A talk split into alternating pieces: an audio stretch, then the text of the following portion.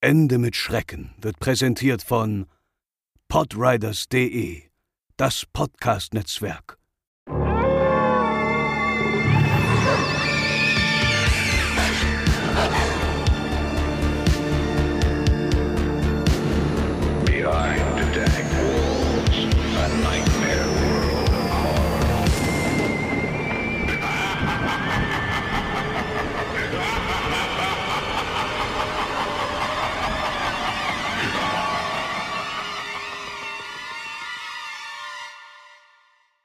Hallo und herzlich willkommen zur 61. Folge Ende mit Schrecken, eurem Lieblingspodcast für alles rund um urbane Legenden und Creepypastas.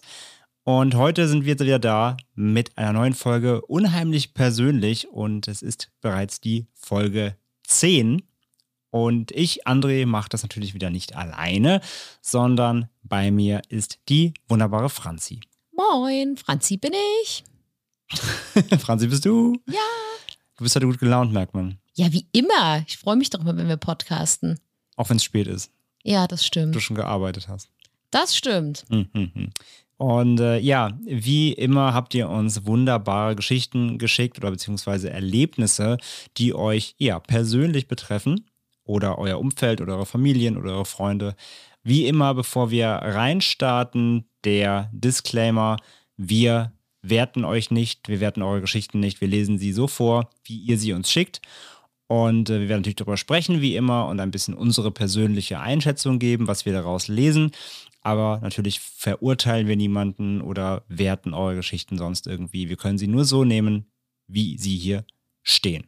Gut, haben wir das auch. Und ja, würde ich sagen, Franzi, du fängst an heute. Was ist denn unsere erste Geschichte und von wem? Unsere erste, beziehungsweise die ersten beiden Geschichten wurden uns anonym zugesendet. Und ich werde jetzt erstmal die erste vorlesen und der werte André dann die zweite. Mhm. Und Geschichte Nummer eins für heute heißt Das Ritual. Es war in der Vorweihnachtszeit. Ich saß zu Hause in unserer gemütlichen Zwei-Zimmer-Wohnung vor meiner Online-Vorlesung und mein Freund stand hinter mir in der Küche mit offener Türe. Durch das graue Wetter im Dezember war es trotz der großen Fenster recht dunkel in der Wohnung. Da ich das helle Deckenlicht nicht so stimmungsvoll finde, erhellte nur die schwache, warmweiße Lampe über dem Esszimmertisch den Raum. Die Referatsgruppe hatte im Rahmen der Vorlesung etwas über den Satanismus erzählt. Da ich mich ja gern grusle, habe ich gespannt zugehört. Meine Kommilitonin hatte dann von etwas erzählt, was ich nicht erwartet hätte. Um ganz in das Thema einzusteigen, hatte sie selbst in einem verlassenen und einsturzgefährdeten Hause hier im Ort, in dem angeblich mal ein Mörder gelebt haben soll, ein satanistisches Ritual durchgeführt. Die Szenerie, die uns gezeigt wurde, war wirklich unheimlich. Im Dunkeln mit Kerzen, also wie man es aus einem Horrorfilm kennt.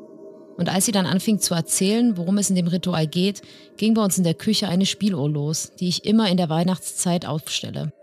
Mein Freund und ich haben so einen Riesenschreck bekommen. Sie ging auch nicht nur kurz an, sondern lief einige Sekunden, bevor sie wieder aufhörte. Mein Freund schwor mir, dass er da nichts angefasst hatte. Ich denke, das könnte einfach ein sehr krasser Zufall gewesen sein, dass sie gerade in dem Moment losging. Wir hatten sie an dem Tag vorher auch noch nicht genutzt, sodass sie sich noch hätte auslaufen müssen. An sich ist es auch keine gruselige alte Spieluhr, sondern so ein Standardding aus dem Kaufland. Aber diesen Moment werden wir so schnell erstmal nicht vergessen. Das Ritual an sich war auch recht harmlos und die Person, die das vorgetragen hatte, hatte sich wirklich nur für das Referat näher mit der Thematik beschäftigt. Ja, vielen, vielen Dank für die Einsendung. Und ja, was sagst du, Franzi? Satanistische Rituale, ist das dein Ding? Nee. also es kommt natürlich drauf an. Das ist, hat natürlich äh, bei satanistischen Ritualen denkt man ja zuerst immer an die Standardsachen, die wir schon hatten, so Ouija-Boards und Gläserrücken. Aber das hat ja so nicht so viel mit Satanismus Mhm. zu tun. Aber ich bin trotzdem nicht so der Ritualmensch. Du bist nicht so der Ritualmensch. Keine Opferungen, keine, kein Aufschlitzen, kein Blut trinken. das sind natürlich die plakativen Dinge, die man aus Filmen und Büchern kennt. Aber ja, wie hier geschrieben, ging es ja hier um deutlich seichtere Dinge. Aber da, du, da wir alle wissen, dass du nicht mal Gläserrücken und äh, Bloody Mary und Co. aus Respekt durchführst, ähm, ist natürlich so ein Ritual auch nichts für dich. Und ja, um natürlich dann auf den Kern des Ganzen hier zu kommen, meiner Meinung nach, und hier ist natürlich wieder Skeptiker André am Start, würde ich halt sagen, das war wieder so ein zur, zur richtigen Zeit am falschen Ort, beziehungsweise Erwartungshaltungsding. Ja, und dann hat sie halt von dem Ritual gehört, da eben der Vorlesung, und dann gleichzeitig geht diese Spieluhr an. Da ist natürlich gleich die Assoziation da, oh mein Gott, da wird gerade von satanistischen Ritualen erzählt und jetzt geht die Spieluhr an. Das muss ja zusammenhängen. Hätte sie vielleicht einfach in der Vorlesung für Mathe gesessen und wäre überhaupt nicht um Rituale gegangen, wäre das vielleicht mit der Spieluhr auch gar nicht so seltsam vorgekommen in dem Moment. Ja, doch, sehe ich genauso wie du. So, es ist natürlich in solchen Momenten super, super gruselig und ich glaube, ich hätte auch den Schreck meines Lebens bekommen und hätte die Spieler wahrscheinlich direkt über den Jordan geschossen. so in den See rein vor Schreck. Auf jeden Fall. Aber ist schon eine fiese Geschichte einfach. Aber ich sehe es wie du. Ich glaube, wenn es halt in einer anderen Vorlesung wäre, wäre es natürlich nicht so gruselig gewesen. Aber ist natürlich immer noch die Frage, warum ist die Spieler in diesem Moment angegangen? Ich meine, klar, kann immer ein technischer Defekt sein, aber ist natürlich trotzdem fies. Hm. Es war ein Ritual, um Spieluhren zu beschwören. Bestimmt war es das. ja, nee, wie gesagt, man weiß es nicht. Wie, wie anfangs gesagt, wir können natürlich nur das bewerten, was hier mitgeschickt wird. Man weiß es nicht, warum die Spieluhr jetzt endlich losgegangen ist. Aber wie gesagt, ich glaube, der große Kontext des Ganzen, natürlich auch warum es so unheimlich wirkte, war eben das Zusammenspiel zwischen Ritu diesem erzählten Ritual und dem Ereignis. Wie gesagt, wäre es in einem anderen Kontext passiert, glaube ich, hätte man sich vielleicht gar nicht so gewundert oder zumindest nicht so gegruselt vor dem Moment, sage ich mal. Aber trotzdem auf jeden Fall eine spannende äh, Geschichte. Und ich würde jetzt sagen, ich komme zur zweiten, die oder der anonyme Einsender, Einsenderin geschickt hat und die nennt sich der Knall. Die zweite Geschichte ist etwas kürzer. Mein Freund und ich lagen schon im Bett und waren kurz vor dem Einschlafen. Davor hatten wir, wenn ich mich richtig erinnere, etwas Gruseliges angeschaut oder so, weil diese ängstliche Stimmung schon vorherrschte. Plötzlich hörten wir von der Richtung des Wohnzimmers einen lauten Knall, der uns hochschrecken ließ. Vorsichtig hat mein Freund sich den Baseballschläger genommen, den wir aus Sicherheitsgründen neben dem Bett stehen haben, und sind gemeinsam auf Zehenspitzen ins Wohnzimmer gelaufen. Da haben wir aber nichts gefunden und auch in der anliegenden Küche nicht. Wir wollten aber unbedingt wissen, woher dieser laute Knall kam und haben dann alles abgesucht, was hätte runterfallen können. Am Ende denken wir, dass es der Deckel einer Dose war, in dem wir Pizzateig zum Aufgehen verpackt hatten und der durch das Ausdehnen des Teiges wohl so stark hochgeflogen ist, dass er den Knall verursachte. Zwar konnten wir das Geräusch nicht mehr nachstellen, aber eine andere Möglichkeit hätte es nicht mehr gegeben. Darüber müssen wir bis heute schmunzeln. Also zuallererst muss ich sagen, finde ich das ziemlich cool, dass ihr einen Baseballschläger am Bett habt.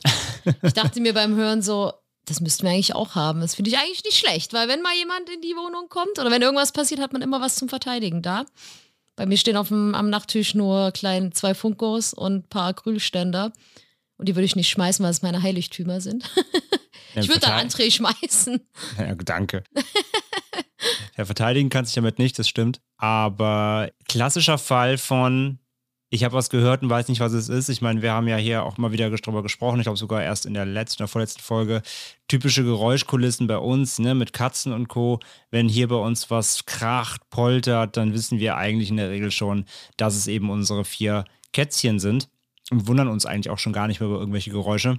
Aber wenn man natürlich äh, ja keine Haustiere hat oder generell einfach nichts in der Wohnung, keine Kinder, äh, wenn man einfach weiß, man ist nur zu zweit und dann hört man natürlich aus anderen Räumen irgendwelche Geräusche, auch vor allem lautere, dann äh, natürlich schreckt man erstmal hoch, ne? Kann ja alles sein.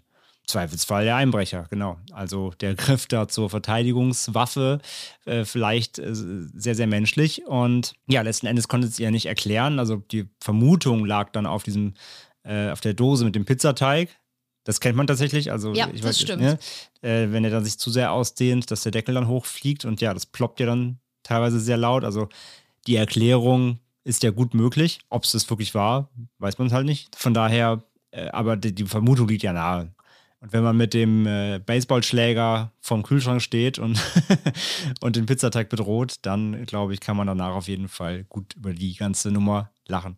Ich finde es einfach immer so ulkig. Äh, wenn man so Horrorfilme schaut, denkt man sich immer, oh, da ist ein Geräusch. Natürlich müssen sie nachgucken. Warum gehen die Leute denn nachgucken? Aber das ist halt wirklich so ganz menschlich. Also, wenn ich mal alleine abends zu Hause bin und dann liege ich im Bett und ich würde was knacken hören, dann zählt man immer ganz kurz durch, weil wenn André nicht da ist, dann dürfen die Katzen immer ins Schlafzimmer zu mir und dürfen dann da mit mir schlafen. Und dann zähle ich immer erstmal die Katzen durch, so eins, zwei, drei. Ah, da fehlt eine. Okay, dann muss es die Katze sein. Und wenn alle vier da sind, ja, dann. Ähm, Schließe dich wieder im Bad ein. Genau. dann schließe ich mich im Bad und warte, bis André kommt. Genau. ja, also vielen, vielen Dank auch für diese Einsendung dann. Auch hier eine sehr, ja, im Endeffekt lustige Geschichte, aber zu diesem Zeitpunkt bestimmt trotzdem auch sehr äh, creepige. Dann kommen wir zu unserer nächsten Einsenderin. Es sind wieder zwei Geschichten von der lieben Nina. Und auch hier würde ich sagen, Franzi, mach du doch mal den Anfang. Die erste Geschichte nennt sich Déjà-vu.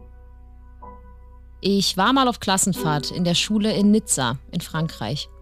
Wir sind dann von da aus in ein paar andere Städte und Regionen gefahren, zum Beispiel Gras, Monaco, aber auch Saint-Tropez. Dazu muss man sagen, wir waren im April, Mai da und da ist das wie ein kleines, ruhiges Fischerdorf von damals. Künstler, die am Hafen auf ihrer Staffelei das Meer auf riesige Leinwände malen und so weiter. Richtige Reiseempfehlung. Auf jeden Fall konnten wir dann eine Weile allein in Gruppen herumlaufen. Wir haben uns also ein Eis geholt und schlenderten die Straßen und Gassen durch. Auf einmal überkam mich so ein komisches Gefühl, als ob ich schon mal hier gewesen wäre. Ich war zuvor, aber noch nie in Frankreich gewesen.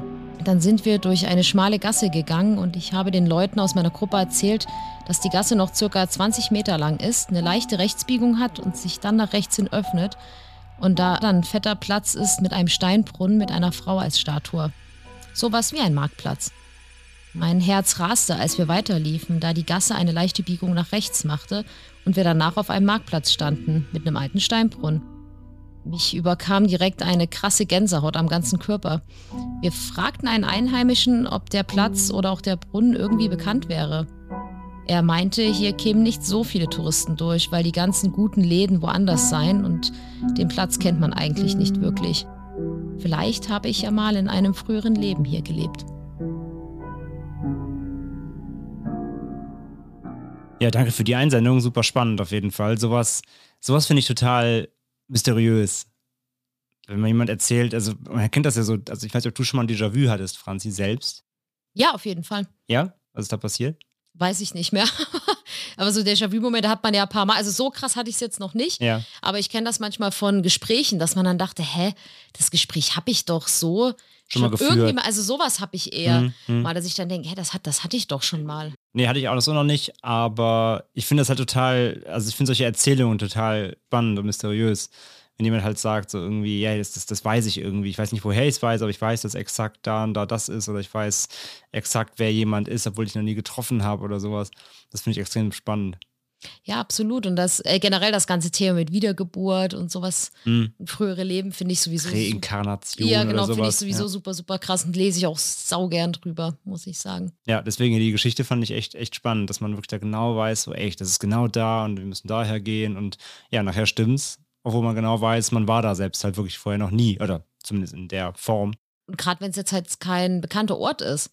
Weil Wenn das jetzt so irgendwo in einer super großen Stadt wäre, wo man, weiß ich nicht mal, Dokus drüber geguckt hat Genau, oder sich mal Fotos von anderen angeschaut hat, ist das ja was anderes. Aber wenn man, wenn das halt echt so ein kleines, lüttes Dörfchen ist, was jetzt auch nicht so touristisch überrannt ist, obwohl jetzt was nicht jeder kennt, dann ist das schon Ja, ja, kein Krass. Sightseeing Point, ne? Oder Ja, eine genau. besondere, besondere Architektur oder irgendein Gebäude oder ja, ja. Sondern wirklich hier einfach ganz, ganz beiläufig ein Gässchen eben. mhm. Das ist schon echt spannend. Ja, also vielen Dank, Nina, für, die- für die Story. Echt super, super, super irgendwie cool, aber in dem Moment, also ich glaube, wenn einem das selber passiert, man denkt so, hä, woher weiß ich das denn? Ich glaube, das ist schon auch schon ein bisschen, bisschen komisch einfach, ein bisschen unbehaglich. Ja, kann Ich ich, glaube, mir dann- auch ich vorstellen. glaube, man hinterfragt sich so ein bisschen selbst, so, hä, woher kommt das? Ist abgefahren, ja. Okay, und dann komme ich zur zweiten Geschichte von Nina. Die zweite Geschichte von ihr, die nennt sich Am Waldrand. Ich war ungefähr zehn Jahre alt. Eine Freundin war zu Besuch und da ich am Waldrand wohne, wollten wir unbedingt dort ein Baumhaus bauen. Also sind wir rüber, um einen Platz zu suchen, wo wir das Ganze machen konnten. Wir liefen gerade den Waldrand entlang nach unten, als meine Freundin sich immer wieder umdrehte und sagte, sie höre so komische Geräusche hinter uns. Wir sahen aber nichts, also gingen wir weiter. Da wir keinen geeigneten Platz für unser Vorhaben finden konnten, drehten wir um und gingen zurück. Irgendwann habe ich dann aber auch so Geraschel gehört. Und als wir uns umdrehten, sahen wir, dass sich jemand hinter einem Busch versteckte. Wir blieben wie angewurzelt stehen und konnten uns zuerst nicht mehr bewegen. Aus dem Busch kam ein großer Mann mit langem braunem Mantel, der fast bis zum Boden reichte. In der Hand hielt er einen riesigen Stoffsack, in den wir locker reingepasst hätten. In der anderen Hand hielt er einen Baseballschläger und aus seiner Manteltasche ragte der Griff eines Messers. Als er auf uns zukam und scheußlich grinste, packte ich meine Freundin am Arm und rannte mit ihr so schnell wir konnten weg. Wir hörten, wie er uns nachkam. Auf dem Weg zur Straße sahen wir eine Frau. Meine Freundin wollte zu ihr hin, ich zog sie jedoch weiter, weil mir die Frau nicht ganz geheuer war. Wir rannten zu mir nach Hause, klingelten Sturm und knallten danach die Tür hinter uns zu. Wir erzählten alles meiner Mutter. Sie musste schlucken. Sie hatte vor ein paar Tagen jemanden am Waldrand im Gras liegen gesehen, der sie beim Wäscheaufhängen in unserem Garten beobachtet hatte. Zwischen dem Waldrand und unserem Haus liegt eine große Wiese, deshalb hatte sie keine Bedenken. Sie war bei Bedarf schneller im Haus als er bei ihr. Dennoch kam es ihr komisch vor, am Abend nach unserem Zusammentreffen mit ihm kamen den Nachrichten, dass aus dem Gefängnis jemand ausgebrochen sei, der wegen Mord und Totschlag inhaftiert gewesen ist. Er habe eine Komplizin. Die Beschreibungen passten genau auf den Mann und die Frau, die wir nur wenige Stunden zuvor gesehen hatten. Wären wir zu der Frau gegangen und hätten sie um Hilfe gebeten, will ich mir gar nicht vorstellen, was passiert wäre. Circa eine Woche später ist meine ältere Schwester, damals circa 19, von der Bushaltestelle nach Hause gelaufen, am Waldrand entlang. Sie sah einen Mann, der auf die Beschreibung passte, brüllte ihn von weitem an, er sollte gefälligst unsere Familie in Ruhe lassen und sie rief jetzt die Polizei. Er erschrak sich anscheinend gewaltig, denn er rannte den Abhang in den Wald hinunter, der unfassbar steil ist, und am unteren Ende ist die Bregenzer Ache. Das ist ein Fluss. Was genau mit ihm passiert ist, wissen wir bis heute nicht.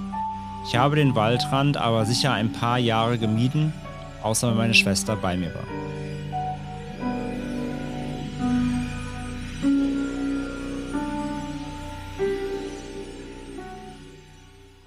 Ja, das ist wieder eine von den Geschichten, wo man sieht, dass manchmal nichts Übernatürliches passieren muss. Und dass solche Geschichten einen mehr schocken als so manche andere Sachen auf jeden Fall. Das ist echt krass. Wir hatten ja auch neulich die Geschichte, erinnern uns an den Truckerfahrer. Ja. Das geht ja so ein bisschen in die Richtung. Ja, auf jeden Fall. Da kann man einfach nur sagen, dass äh, wir froh sind zu hören, dass das alles gut ausgegangen ist und dass da nichts Schlimmeres passiert ist. Mhm. Aber Weil, auch die ähm, Intuition, ne? Dass sie nicht zu dieser Frau hingegangen sind. Ja, auf jeden Fall. Aber ich glaube, äh, was, was sie ja auch schon geschrieben hat, dass man so, wenn man so ein ungutes Gefühl hat, meistens soll man ja immer wirklich auf sein Bauchgefühl hören. Wenn das irgendwie einen sagt, okay, das sollten wir besser nicht machen, ist immer gut, dann echt zu sagen, okay, wir rennen einfach besser weiter. Mhm. Aber es ist schon heftig. Ja, total. Also, wie sie ja selber schreibt, man möchte sich gar nicht vorstellen, was passiert wäre, wenn sie durch diese Frau gerannt wären. Ja, ja, ja, auf jeden Fall. Das ist halt wirklich übel. Und wenn man dann auch noch die, bei der Geschichte mit dem LKW-Fahrer war das Ganze ja nur Mutmaßung. Da ist ja nichts passiert. Und es gab ja auch, auch wenn es creepy war, dass er sie verfolgt hat, gab es ja im Nachhinein keinerlei Beweis dafür, dass er wirklich was Schlimmes tun wollte und was Schlimmes getan hat. Das ist hier ja anders. Hier haben sie ja danach ja im Fernsehen die Bestätigung bekommen, das sind Verbrecher. Ja, und ich muss auch äh, an unsere letzte Folge denken, wo wir das ja auch hatten mit den Mädels, glaube ich, im Wald, wo ja auch der Mann hinterhergelaufen ist. Mhm. So, es ist einfach, Wo auch nichts passiert ist, aber was eben auch einfach sehr komisch war, ja. Ja, ja, aber hier hat man ja wirklich das, Aber hier ist der äh, Beweis das Schwarz auf Weiß gekommen. ist da wirklich, ja, genau. Ich würde natürlich mal sehr interessieren, ob sie die Person dann schnell gefasst haben. Ja. Das wäre doch interessant zu wissen, aber ich gehe mal davon aus. Ja, also ich vermute ja dann spätestens klingt ja so, nachdem dann auch hier ihre Schwester den da konfrontiert hat, richtig, verbal, dass er sich dann bestimmt auch nicht mehr blicken lassen hat, Na, hoffentlich. weil er ja scheinbar erkannt wurde dann eben. Ja, Mhm. aber Wahnsinn. Wahnsinn. Ja, ey, danke für die Geschichte, äh, Nina. Wirklich unfassbar. Wir sind froh, dass es euch gut geht. Wirklich eine unfassbare Geschichte.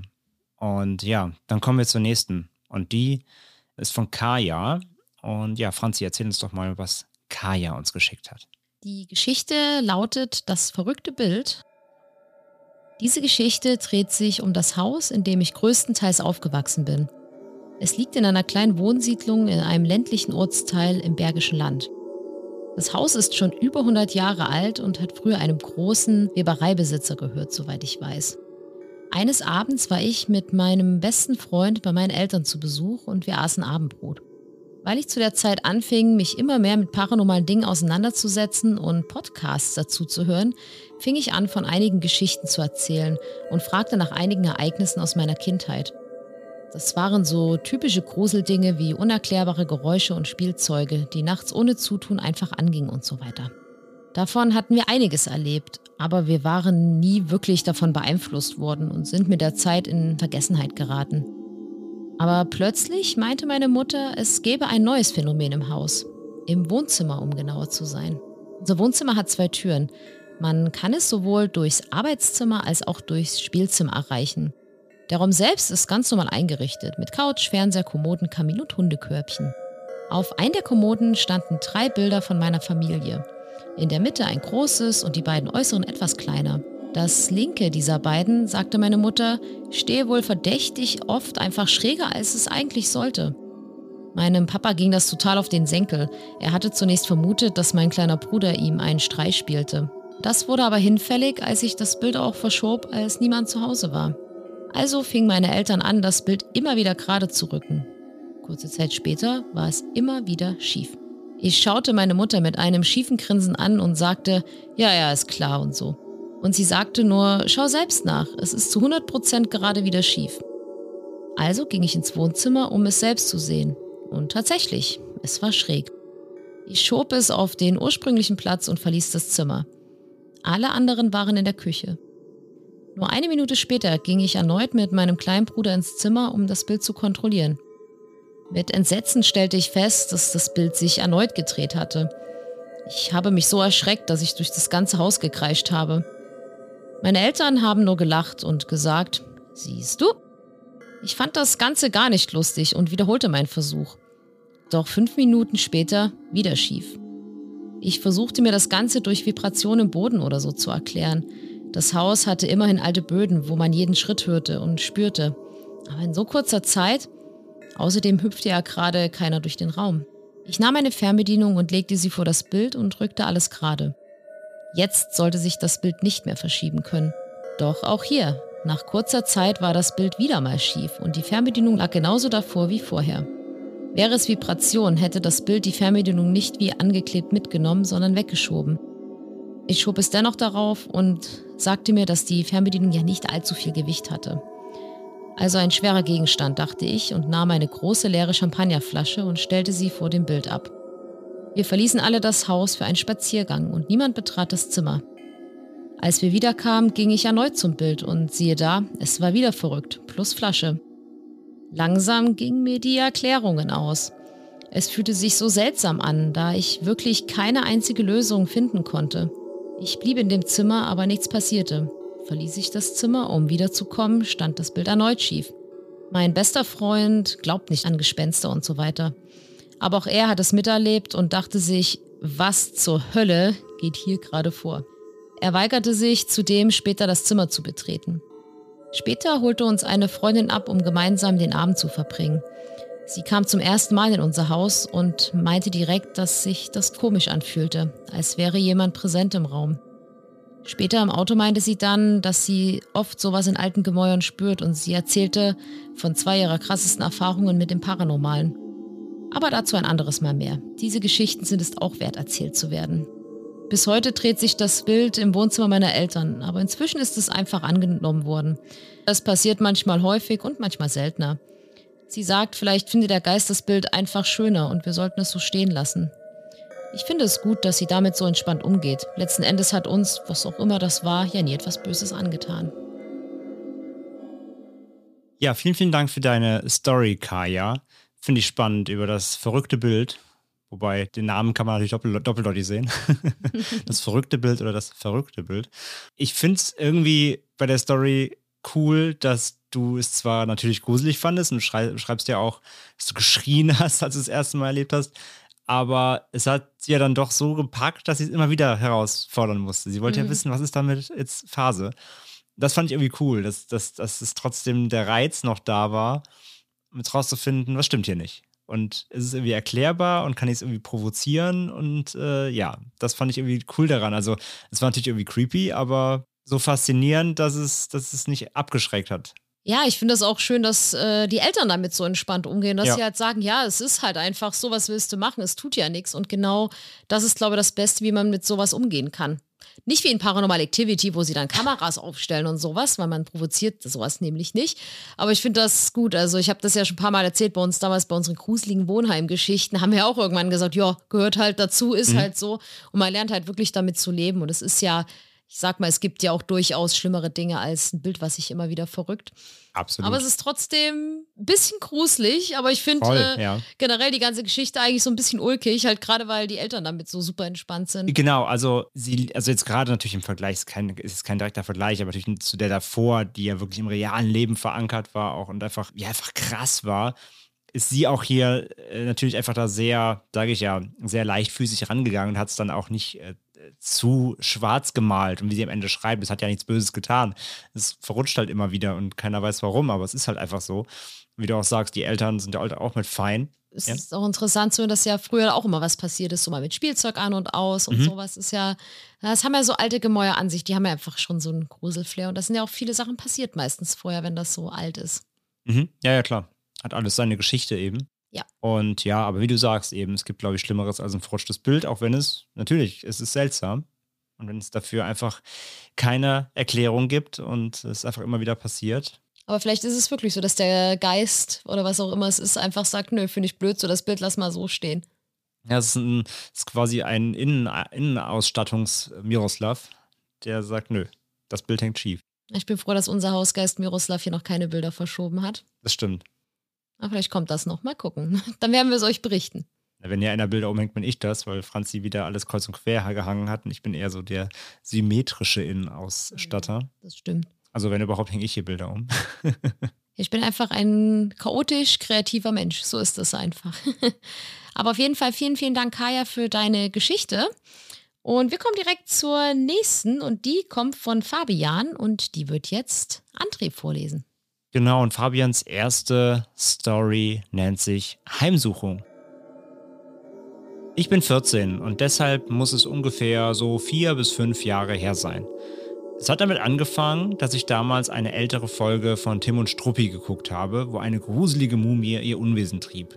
Mein kleiner Bruder, der zwei Jahre jünger ist als ich, war ebenso verstört von dieser Folge, dass wir heute noch wissen, wie sehr wir Angst davor hatten. Nachdem wir ins Bett gehen sollten, fing es damit an, dass ich ständig Schritte in meinem Zimmer hörte, die immer von der Tür aus hin zur Mitte meines Zimmers gingen. Mein Zimmer war nicht sonderlich groß. Auf jeden Fall war es schon gruselig genug, diese Schritte zu hören, aber dass die Schritte dann noch so nah zu meinem Bett gingen, war echt heftig. Diese Schritte hörte ich immer wieder, bis wir umgezogen sind. Eines Nachts bin ich verschwitzt aufgewacht und da ich ein Linksschläfer bin, lag ich immer mit dem Gesicht zur Tür. Als ich da aufgewacht bin, sah ich die Silhouette eines großen schwarzen Mannes, der vor der Tür meines Bruders stand. Was mir in meiner stillen Panik zudem auffiel, war, dass sich dicke schwarze Risse von dem Kopf der Silhouette über die Decke hin in mein Zimmer zogen. Irgendwann fing ich an, meinen Stiefvater zu rufen. Und er kam auch, aber glaubte mir nicht, da ich seit ich klein bin immer gruselige Videos geguckt habe und mir Horrorhörspiele angehört habe. Aber auch jetzt noch beim Schreiben zittere ich, wenn ich daran denke. Nach dieser Nacht fing es an, dass in meinem Zimmer und im Zimmer meines Bruders nachts ständig Sachen umfielen und wir das nicht erklären konnten, wenn uns unsere Eltern fragten, was denn passiert sei. Diese Aktivitäten zogen sich über Jahre hinaus. Eines Nachts war es bei meinem Bruder besonders schlimm, als er aus voller Seele schrie und behauptete, es wäre ein leuchtender Geist von der einen in die andere Ecke seines Zimmers geschwebt und in der Wand verschwunden. Über die Jahre und als ich älter wurde, habe ich angefangen, die Phantomschritte zu ignorieren. Aber mein Stiefvater ist eigentlich sehr an Paranormalem interessiert und stellte auch öfters Kameras auf. Aber bis auf Orbs sahen wir nie etwas. Ich muss zugeben, ich finde es erstmal ziemlich cool, dass dein äh, Stiefpapa auch so ein bisschen interessiert am Paranormalen ist, aber immer wenn ich Kamera aufstellen höre, da kriege ich sofort unangenehme Gänsehaut, weil da muss ich natürlich immer sofort an eine meiner Lieblingsfilmreihen, nämlich Paranormal Activity, denken.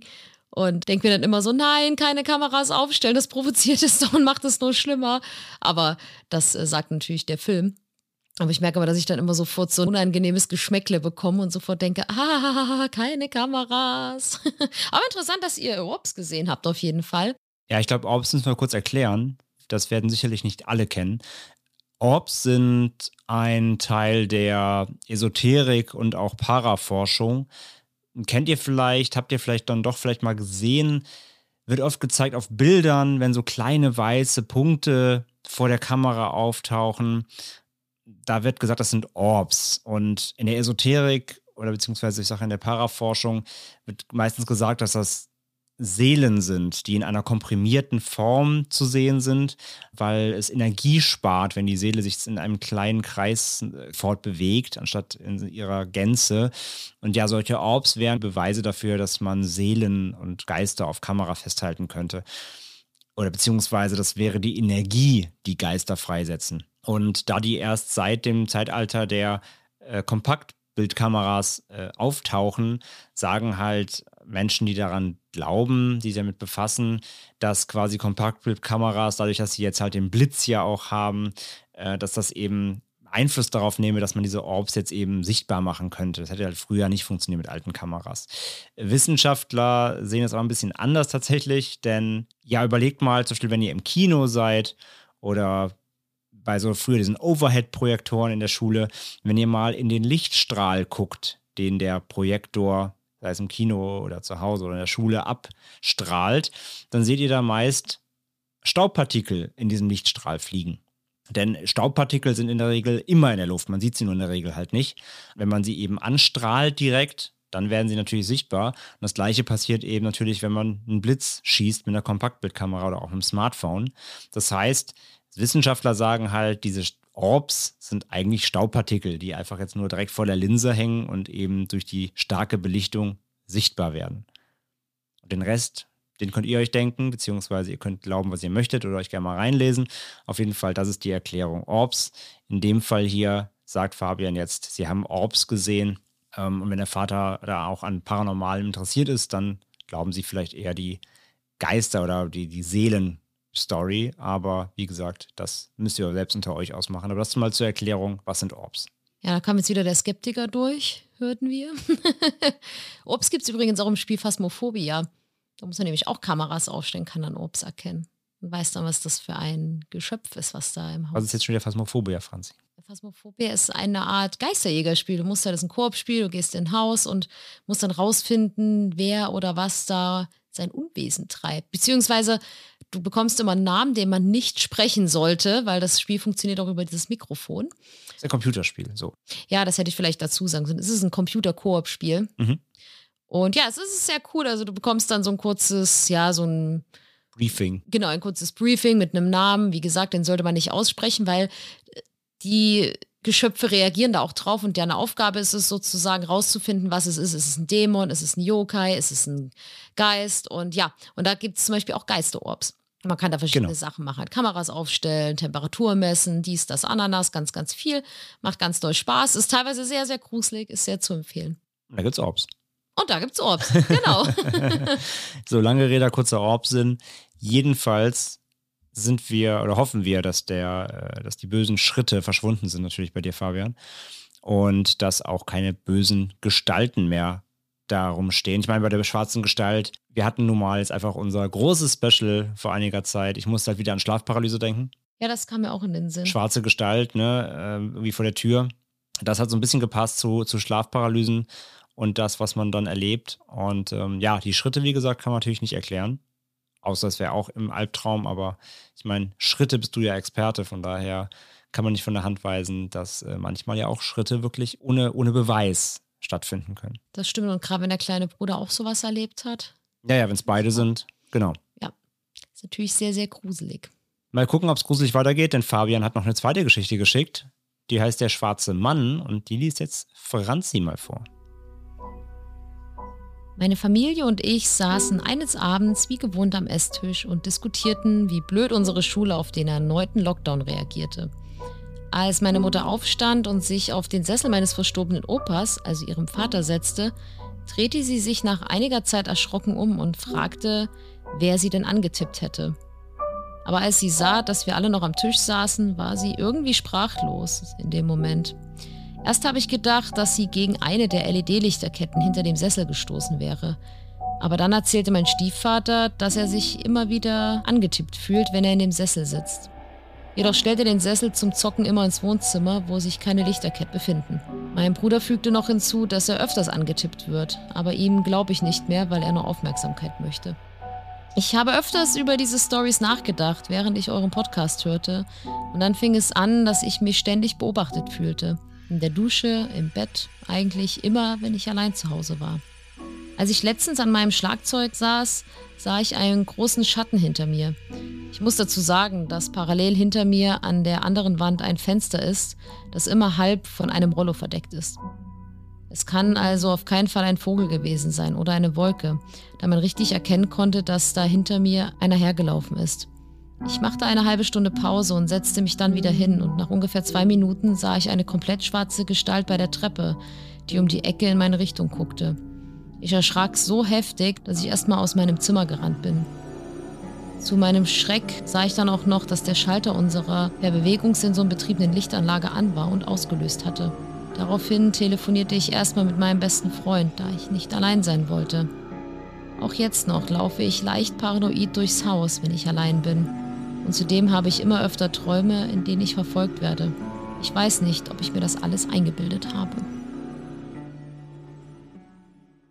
Ja, auch danke für deine zweite Geschichte hier mit dem, ja, wieder, wieder schwarzen Mann, der schwarzen Gestalt.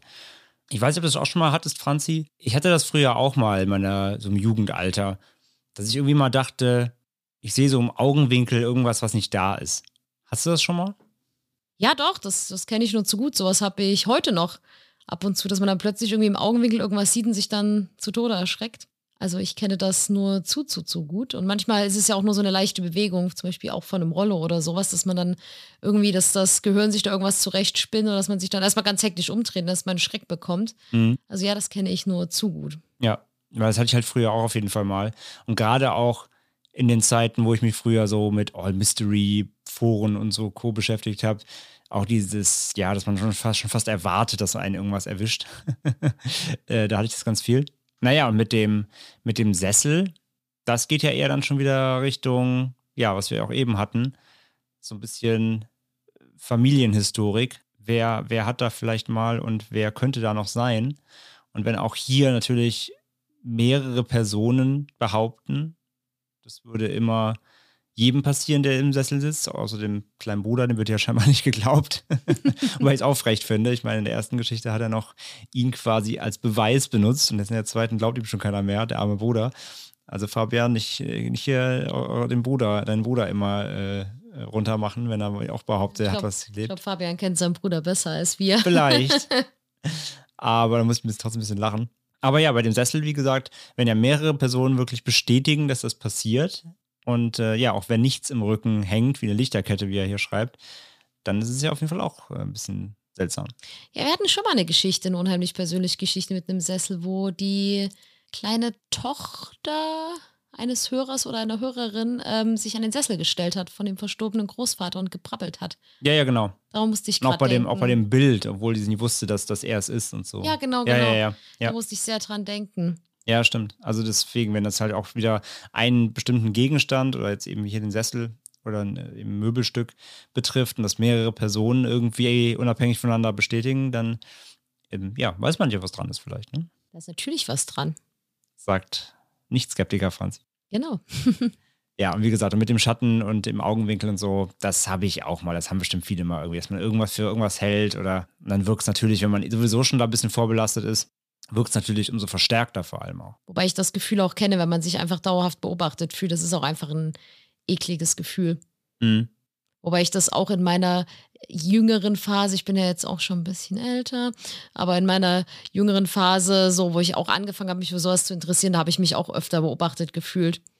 Gerade wenn man sich da mit so gruseligen Sachen beschäftigt, da kann man sich, da äh, habe ich mich auch als Teenager oft ein bisschen, also sehr, sehr hart reingesteigert und äh, habe da auch überall immer das Gefühl gehabt, dass ich beobachtet werde und sowas. Deswegen, ich fühle das, Fabian, ich fühle das sehr. ja, auf jeden Fall vielen Dank für deine Geschichten, Fabian, für die Einsendung von beiden. Und wie gesagt, wir hoffen, dass ihr ein bisschen mehr Ruhe habt jetzt vor übernatürlichen Dingen. Ich mache jetzt weiter mit einer Geschichte von unserer Hörerin Nadine und die nennt sich Die Präsenz. Die Geschichte, um die es bei mir geht, hat sich schon vor einigen Jahren zugetragen. Es dürfte zwischen 10 und 15 Jahre her sein, die seitdem vergangen sind. Diese Spanne entsteht dadurch, dass sich alles über mehrere Jahre erstreckt hat. Zuvor muss ich noch erwähnen, dass Dinge wie übernatürliche Phänomene oder ähnliches in meiner Familie gerne belächelt oder gar als vollkommener Schwachsinn abgetan werden. Einzig meine verstorbene Oma schien sich vor solchen Dingen nicht gänzlich zu verschließen. Nur ein einziges Mal erzählte sie mir, dass sie als junge Frau eine Fehlgeburt hatte und das Kind, so grausam es klingt und so üblich es damals vielleicht sogar war, in das Feuer, welches die Badewanne anheizte, geworfen wurde. Noch lange Zeit danach erzählte sie, habe sie die Stimme ihres verstorbenen Kindes auf ihrer Schulter gehört. So lange, bis sie an einem mir unbekannten Wallfahrtsort das Kind gedanklich begrub und dafür betete, dass es Ruhe finden mag. An dem Blick meiner Mutter, welche mit am Tisch saß, konnte ich sehen, dass sie zwar davon wusste, jedoch sehr wütend darüber war, dass meine Oma diese Geschichte nun mit mir teilte. Die eigentliche Geschichte, um die es mir hier jedoch geht, ereignete sich in dem Haus meiner Schwester und meines Schwagers, in welchem ich ebenfalls oft zu Besuch war oder gar übernachtete. Das Haus, um es etwas anschaulicher darzustellen, ist ein großes altes Haus. Auf dem Land. Mein Schwager lebte mittlerweile in dritter Generation dort. Gebaut in einer L-Form mit der üblichen Aufteilung vom Keller über zwei Stockwerke und den Dachboden wurde das Haus, nachdem seine Geschwister damals ausgezogen waren, unterteilt in eine Einliegerwohnung, welche mein Schwager bezog und das Haupthaus, in welchem sein Vater weiterhin lebte. Kurz nachdem meine Schwester meinen damals zukünftigen Schwager kennenlernte, verstarb der Vater an einer schweren Krankheit. Mein Schwager bezog mit meiner Schwester das Haupthaus und die Einliegerwohnung wurde an einen jungen Berufspendler vermietet, der höchstens ein paar Tage im Monat dort zugegen war. Die Dinge, welche sich nach und nach immer mehr zutrugen, begannen eigentlich mit dem Todestag des Vaters. Vom oberen Stockwerk aus hat man eine freie Sicht auf den Friedhof des Dorfes mit der dazugehörigen Aufbahrungskapelle wissentlich, dass der Vater noch zwei Tage vor der Beerdigung dort aufgebahrt war und man von seinem Schlafzimmer aus direkt dorthin blickte, war ein unheimliches Gefühl. Eigentlich fing alles mit solchen Sachen an, wie beispielsweise ein Wäschekorb mit seiner Wäsche, der unten an der Treppe stand, den aber angeblich niemand dort gelassen haben will. Oder Türen, die offen standen, obwohl man sich sicher war, sie verschlossen zu haben. Meine Schwester ist der rationalste Mensch, den ich kenne. Bei solchen Dingen bezichtigte sie stets meinen Schwager, er solle doch aufhören, sie damit zu ärgern. Schon als Kinder, wenn ich mich vor klappernden Türen oder ähnlichem ängstigte, war sie die Erste, die die Tür aufriss und mir sagte, ich solle doch selbst gucken kommen. Das sei nur der Wind oder die Katze oder sonst eben etwas. Nur beiläufig hatte mein Schwager einmal gesagt, das sei sein Vater. Er hasse Veränderungen im Haus. Ich glaube, es war circa ein Jahr nach der Beerdigung, dass mein Schwager bei unserem üblichen Fernsehabend meinte, er wolle Gläserrücken spielen. Meine Schwester wurde beinahe wütend darüber, dass mein Schwager anscheinend an solche Sachen glaubte. Er selbst beteuerte, dass er es als Jugendlicher schon einmal gemacht habe und tatsächlich die Lampe gewackelt hätte. Und andere Phänomene, die man aus klassischen Filmen wie Ouija kennt. Die Entscheidung lag also bei mir. Generell versuche ich immer alles zwanghaft rational zu sehen, bin allerdings zu fasziniert von paranormalen Ereignissen, um mich dessen vollkommen zu entziehen. Laser und Zettel wurden also aufgebaut und es nahm den üblichen Lauf. Mein Schwager jedoch sprach niemanden Bestimmtes an. Er nahm immer nur den Begriff Geist als Adressat für jemanden, der sich doch bitte zeigen solle. Natürlich passierte absolut nichts, was meine Schwester noch mehr bestärkte. Nichtsdestotrotz hatte man in dem Haus immer ein beklemmendes Gefühl. Es fällt mir schwer, es genau zu bezeichnen. Ich empfand es immer wie einen Druck auf der Brust. Vor allem, wenn ich allein dort war, habe ich mich im Haus sehr unwohl gefühlt. Meine Schwester hätte sicher gesagt, das sind die dicken Wände, die ändern die Luft. Trotzdem, ich fühle mich dort allein einfach nicht wohl. Eines Nachts, und ich muss sagen, dass sich beim Reflektieren die Nackenhaare aufstellen und die Tränen kommen, meine Schwester und mein Schwager waren schon oben im Schlafzimmer und ich hatte mein Nachtlager im Wohnzimmer bezogen. Da empfand ich die Dunkelheit als besonders bedrückend. In dem kleinen Dorfe auf dem Land werden spät in der Nacht alle Straßenlaternen ausgeschaltet und so fiel auch von draußen kein Licht durch die Fenster. Ich lag auf dem Sofa und starrte mit weit aufgerissenen Augen in die Dunkelheit. Ich weiß nicht, ob ich hoffte, etwas zu sehen, aber ich fühlte mich wie gelähmt, als würde ich aus der Dunkelheit heraus beobachtet. Gegenüber vom Sofa, in circa 5 Metern Abstand, befindet sich der Durchgang zur Küche und in weiteren circa 4 Metern der nächste Durchgang zum Flur, welcher zum Keller sowie zur Garage führte. Eigentlich blickt man also fast einmal quer durchs Haus, wenn man sich in dieser Position befindet. Doch war es so dunkel, dass ich das Gefühl hatte, ich starre gegen eine Wand. Mein Hals schnürte sich so zu, dass ich es kaum wagte, meine Hand an die Stehlampe neben mir zu legen, um sie einzuschalten. Ich weiß nicht, ob ich Angst hatte, im Hellen etwas zu erblicken oder ob ich einfach Angst vor der Bewegung selbst hatte. Ich schaltete das Licht an und blickte nur in einen leeren Raum. Die kleine Tierschutzhündin meiner Schwester lag auf dem nahegelegenen Sessel, eingerollt, die Augen jedoch offen. Sie sah nicht mich an, wie ich es von meinem jetzigen Hund kenne, wenn ich mich bewege, sondern blickte genau wie ich einfach in den leeren Raum. Kein Knurren oder ähnliches. Sie lag nur dort und schaute geradeaus in die Mitte des Raumes. Ich rief sie zu mir, sodass sie nun vor meiner Brust lag. Den Rest der Nacht ließ ich das Licht an und tat kaum ein Auge zu. Ich erzählte weder meiner Schwester noch meinem Schwager davon. Nach dieser Nacht war es ungefähr ein halbes Jahr ruhig, bis etwas passierte, in dem meine Schwester involviert war. Sie war gerade dabei, die alte Einliegerwohnung nach dem Auszug des Mieters zu renovieren. Von der Küche im zweiten Stock gelangt man über eine kleine steile Holztreppe, welche sich hinter einer schmalen Schiebetür befindet, zum Dachboden, welcher noch einmal mit einer alten Tür räumlich vom Aufstieg getrennt war. Während sie die Dielen in der Küche schliff, hörte sie Schritte, welche die alte Treppe hinaufgingen und die obere Tür, die ins Schloss fiel, mit der Annahme, es sei mein Schwager gewesen.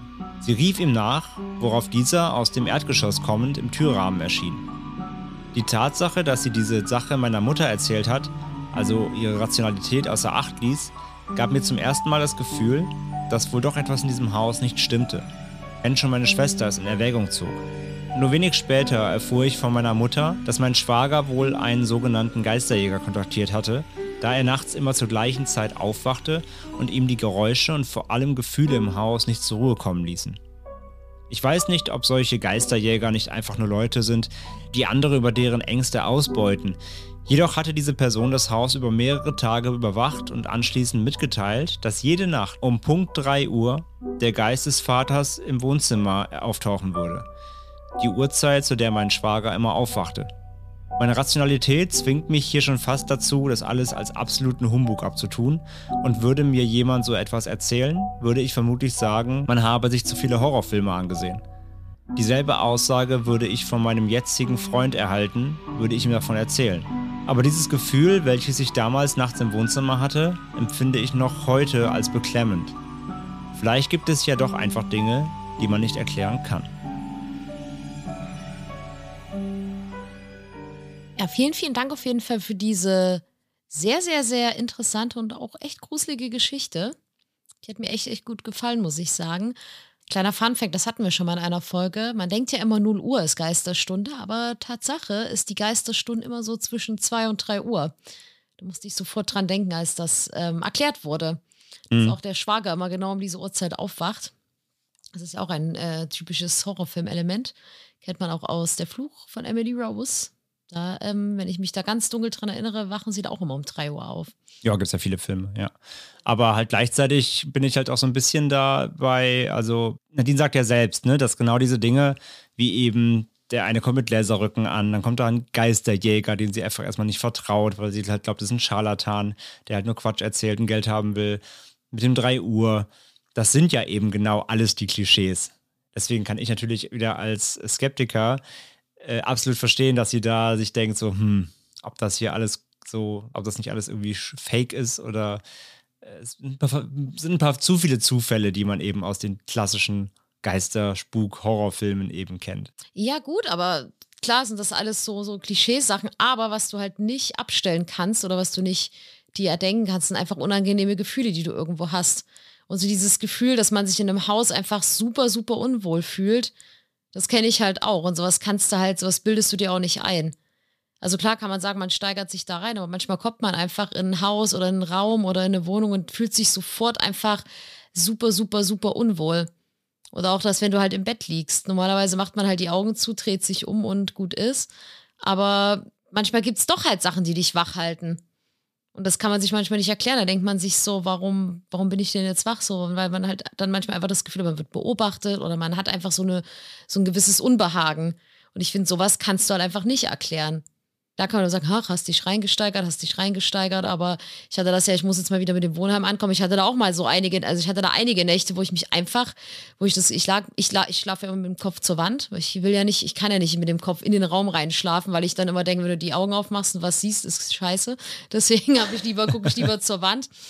Und da habe ich mich auch manche Nächte komplett, hatte ich das Gefühl, als würde jemand an meinem Bett stehen und einfach so auf mich runtergucken. Und das ist ein super ekliges Gefühl. Und man weiß, wenn man sich umdreht, ist da nichts aber es ist trotzdem so, es ist so ekelhaft einfach und man, man weiß logisch so, okay, du, da wird jetzt niemand hinter dir stehen, das ist total, das ist totaler Quatschkram, aber sowas kann, sowas ist trotzdem gruselig. Und ich finde das übrigens mit dem Geisterjäger super, super interessant. Ich möchte ja, dass wir mal ein Geisterjäger-Interview machen. Mal in irgendeiner Folge. Ja, finde ich eigentlich auch mal spannend, so jemand, der das halt wirklich untersucht. Aber wie gesagt, ich kann genauso verstehen auf der Seite von Nadine, dass man so denkt, so, mh, hm, ja genau, abrechnen und dann sagen, hier sind Geister. So.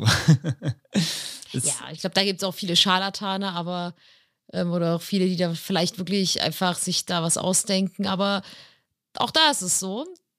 Es gibt ja auch bestimmt viele, oder ich denke mal, jeder, der sowas, sowas nachgeht, wird ja daran einfach glauben. Ja, vermutlich. Und natürlich. manchmal, und wenn es halt, und selbst wenn sie halt Quatsch erzählen, ne? Also muss man ja mal sagen, manchmal brauchst du ja einfach das Gefühl, dass was gut gemacht ist oder das, was ausgetrieben wurde, damit du dich danach besser fühlst. Manchmal ist das ja auch einfach so eine Kopfsache. Placebo. Ja, vielleicht, vielleicht. Wobei ich möchte jetzt, falls hier ein Geisterhunter zuhört, ich möchte das jetzt nicht abtun, also um Gottes Willen, aber selbst wenn man nicht dran glaubt, wenn man aber sowas Gruseliges erlebt und dann denkt man sich ja, okay, holst halt mal so jemanden, weißt du, was ich meine? Ja, ja, klar, absolut. Sowas kann einfach, ja, fürs, einfach fürs Gefühl. Ja, genau, genau. Aber ich finde sowas ja super interessant. Ich finde sowas cool. Auch wenn sie, als sie da aufgewacht ist, eben, ja, ich verstehe schon, was du meinst mit dem, das Gefühl kann man nicht abschalten, das verstehe ich, sehe ich auch so. Aber auch da wieder natürlich aufgrund der Tatsache, dass da eben schon Sachen im Vorfeld passiert sind und dann halt natürlich mit dem, mit dem Wissen halt so, hier, ich bin jetzt in diesem Haus, diesem langen, langen Gang, wo du halt ein bisschen durchgucken kannst und du weißt nicht im Dunkeln, also auch das natürlich kann es eine Form von reinsteigern sein, aber wie du gerade sagst, es gibt natürlich auch Momente, wo man das einfach nicht erklären kann, warum es einem gerade so geht, wie es einem geht oder warum man das so fühlt, wie, es wie man es fühlt. Das verstehe ich natürlich komplett, ja. Ja, aber so hat ja immer jeder seine verschiedenen Gedanken zu dem Thema. Aber auf jeden Fall an dieser Stelle nochmal vielen, vielen, vielen Dank, Nadine, für deine Geschichte, dass du die mit uns geteilt hast. Und wir kommen zur letzten Geschichte von heute. Und die kommt von Sarah und nennt sich Seltsames Wissen. Die Geschichte liegt schon neun Jahre zurück. Ich war damals 16 und ich bekomme immer noch Gänsehaut davon, wenn ich sie jemandem erzähle. Es handelt von meinem damals fünfjährigen Cousin Sandro. Namen der Geschichte sind alle geändert. Fangen wir von vorne an. Thomas, der Freund meiner Tante Monika, hatte einen Autounfall auf der Autobahn.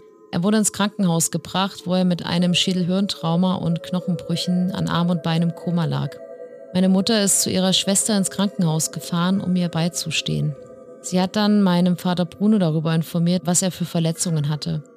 Mein Vater hat dann wiederum bei meinem Onkel angerufen, also Sandros Vater, um ihm das mitzuteilen. Da sagte Sandro, kann ich den Bruno auch noch haben? Ich will ihm etwas sagen. Das hat mein Onkel nach dem Gespräch dann gemacht. Wie hatte Sandro gewusst, dass mein Vater am Telefon war? Das kann ich mir ja noch erklären. Vielleicht hat er den Namen gehört, als sie telefoniert hatten. Wir waren drei Tage später bei meinem Onkel zu Besuch. Thomas hat am Arm und am Bein Blut und der Kopf ist nicht gut. Das hat Sandro auf einmal wie aus dem Nichts zu mir und meiner Schwester Jenny, damals 14, gesagt. Wir drei hatten gespielt und Sandro sagte es aus dem Nichts und drehte sich danach einfach wieder um. Wir haben uns nur gedacht, wie weiß er davon, wenn er ihn nie gesehen hat? Aber da haben wir einfach nicht so weit gedacht, dass unser Onkel es ihm erzählt haben muss. Aber wir sind damals einfach erschrocken, weil Sandro auch schon mal im Kindergarten gesagt hat, nein, ich springe nicht von meinem Stuhl, sonst breche ich mir noch das Bein. Das war vor dem Unfall von Thomas. Welches fünfjährige Kind sagt so etwas? Da springt jeder, ohne vorher zu überlegen, einfach runter. Aber das Gruseligste kommt erst noch und das kann ich mir bis heute nicht erklären und das werde ich vermutlich auch nie. Als Thomas leider nach einer Woche nicht mehr aus dem Koma erwachte und verstorben ist, flog Tante Monika mit meiner Schwester nach Spanien in die Ferien. Das war schon vor dem Unfall geplant. Monika konnte dort in der ersten und zweiten Nacht nicht schlafen. In den gleichen Nächten konnte Sandro ebenfalls nicht schlafen, weil Thomas Geist immer zu ihm gekommen ist und nach Monika gefragt hat, wie er erzählte. Am nächsten Morgen hat Sandro seinem Vater gesagt, dass Thomas Monika sucht. Sein Vater hat ihm dann gesagt, dass Monika mit Jenny in Spanien ist und er dorthin gehen soll. Das hat Sandro dann am Abend gemacht, als Thomas Geist wieder zu ihm kam. In dieser Nacht konnte sowohl Sandro in der Schweiz als auch Monika in Spanien wieder gut schlafen. Als ich und meine Familie das am nächsten Tag erzählt bekamen, waren wir geschockt. Ich habe dann gesagt, vielleicht war Thomas auch bei uns zu Hause, aber wir konnten ihn nicht mehr wahrnehmen. Und aus diesem Grund ist er zu Sandro gegangen. Als Tante Monika und meine Schwester wieder aus dem Urlaub zurückkamen, hat uns Monika auch noch von zwei Situationen erzählt, bei denen sich Thomas vor dem Unfall seltsam verhalten hatte. Etwa eine Woche vor dem Unfall hat er an einer Bar eine Kellnerin gefragt, wo man einen Organspendeausweis bekommt. Wieso hat er nicht einfach Monika gefragt? Sie ist nämlich Krankenschwester. Ein oder zwei Tage vor dem Unfall ist er mit dem Hund rausgegangen, als ihm plötzlich ein Mann komplett in Schwarz gekleidet auf dem Feldweg begegnet war. Er hatte ihn wohl freundlich gegrüßt. Der Mann in Schwarz hat aber nichts gesagt. Thomas hat ihn noch nicht gekannt. Und er hat eigentlich fast jeden gekannt in dem Dorf. Er hat sich nichts dabei gedacht und ist weitergegangen. Aber Thomas drehte sich dann noch einmal um und der Mann in Schwarz war weg. In unserer Familie sagen wir einfach, dass es der Tod höchstpersönlich war, der ihm begegnet ist. Das ganze Übernatürliche von Sandro hat sich zum Glück rausgewachsen. Ja, vielen Dank, Sarah, für deine Geschichte aus der Schweiz. Viele Grüße ins Nachbarland. Ja, spannend. Auch hier wieder ein Kind, junges Kind, fünf Jahre, das scheinbar Dinge weiß, vorhersieht, kommuniziert mit, beziehungsweise erst Dinge weiß über jemanden, der einen Unfall hatte, danach äh, kommuniziert offenbar mit dem Verstorbenen. Zumindest macht es den Eindruck, den Anschein. Und Sarah schreibt ja selbst hier, ne, so ein paar Dinge kann man sich noch irgendwie zusammenreimen, ne, dass er da genau wusste, was ihm passiert war. Die Verletzungen, klar, das kann er mitgehört haben. Das hat ihm vielleicht dann eben auch doch der Vater, also der ihr Onkel erzählt. Aber dann spätestens natürlich nach dem Ableben von Thomas, wie gesagt, die Namen hier sind ja alle geändert, dass, dass Sandro scheinbar da noch irgendwie mit ihm kommunizieren konnte und dadurch auch für Ruhe gesorgt hat irgendwie, eine Beruhigung gesorgt hat, dass auch da die Monika, die Tante, irgendwie nicht schlafen konnte und dadurch, dass die Kommunikation stattgefunden hat, da scheinbar irgendwie Ruhe dann einkehren konnte. Das ist schon alles sehr mysteriös irgendwie, ne? Ja, aber man sagt ja auch, dass Kinder einfach sehr, sehr empfänglich für mhm. solche übernatürlichen Sachen sind. Mhm.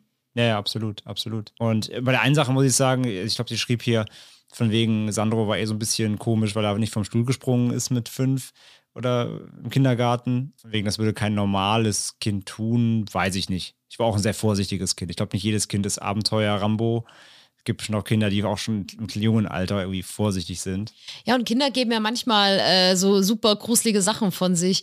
Dann haben mir manchmal auch Kundengeschichten erzählt, wo ich dachte, oh mein Gott, wie unfassbar gruselig ist das denn bitte? Ja, ja, voll. Wir haben ja keine Kinder, aber ich bekomme auch von, von Freunden, Bekannten, die die Kinder haben oder eben aus dem entfernten Umfeld auch immer wieder mit, dass Kids gerne mal sehr, sehr, sehr stranges Zeug erzählen, wo man sich fragt, wo kommt das denn her?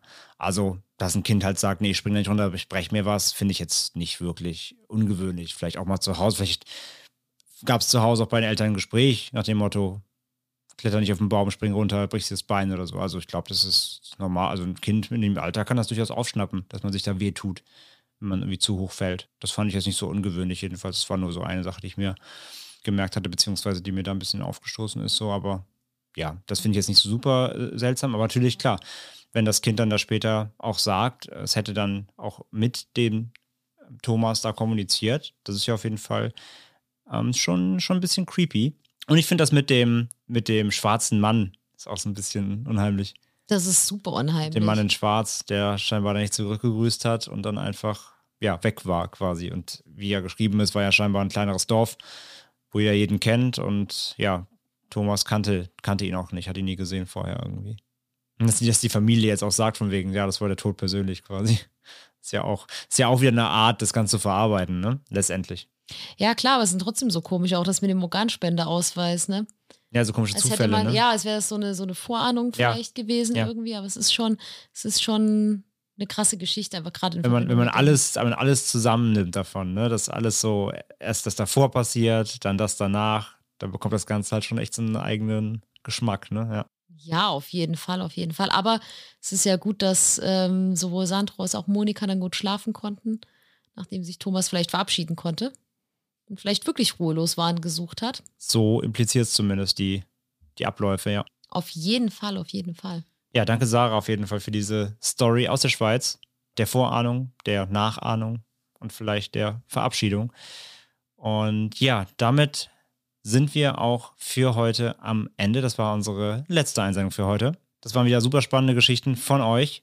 Vielen, vielen Dank an alle Einsender. Das ist äh, ganz, ganz äh, toll, was ihr uns immer wieder schickt und wie offen ihr seid, auch wenn es eben mal um Schicksale geht. Und hört nicht auf.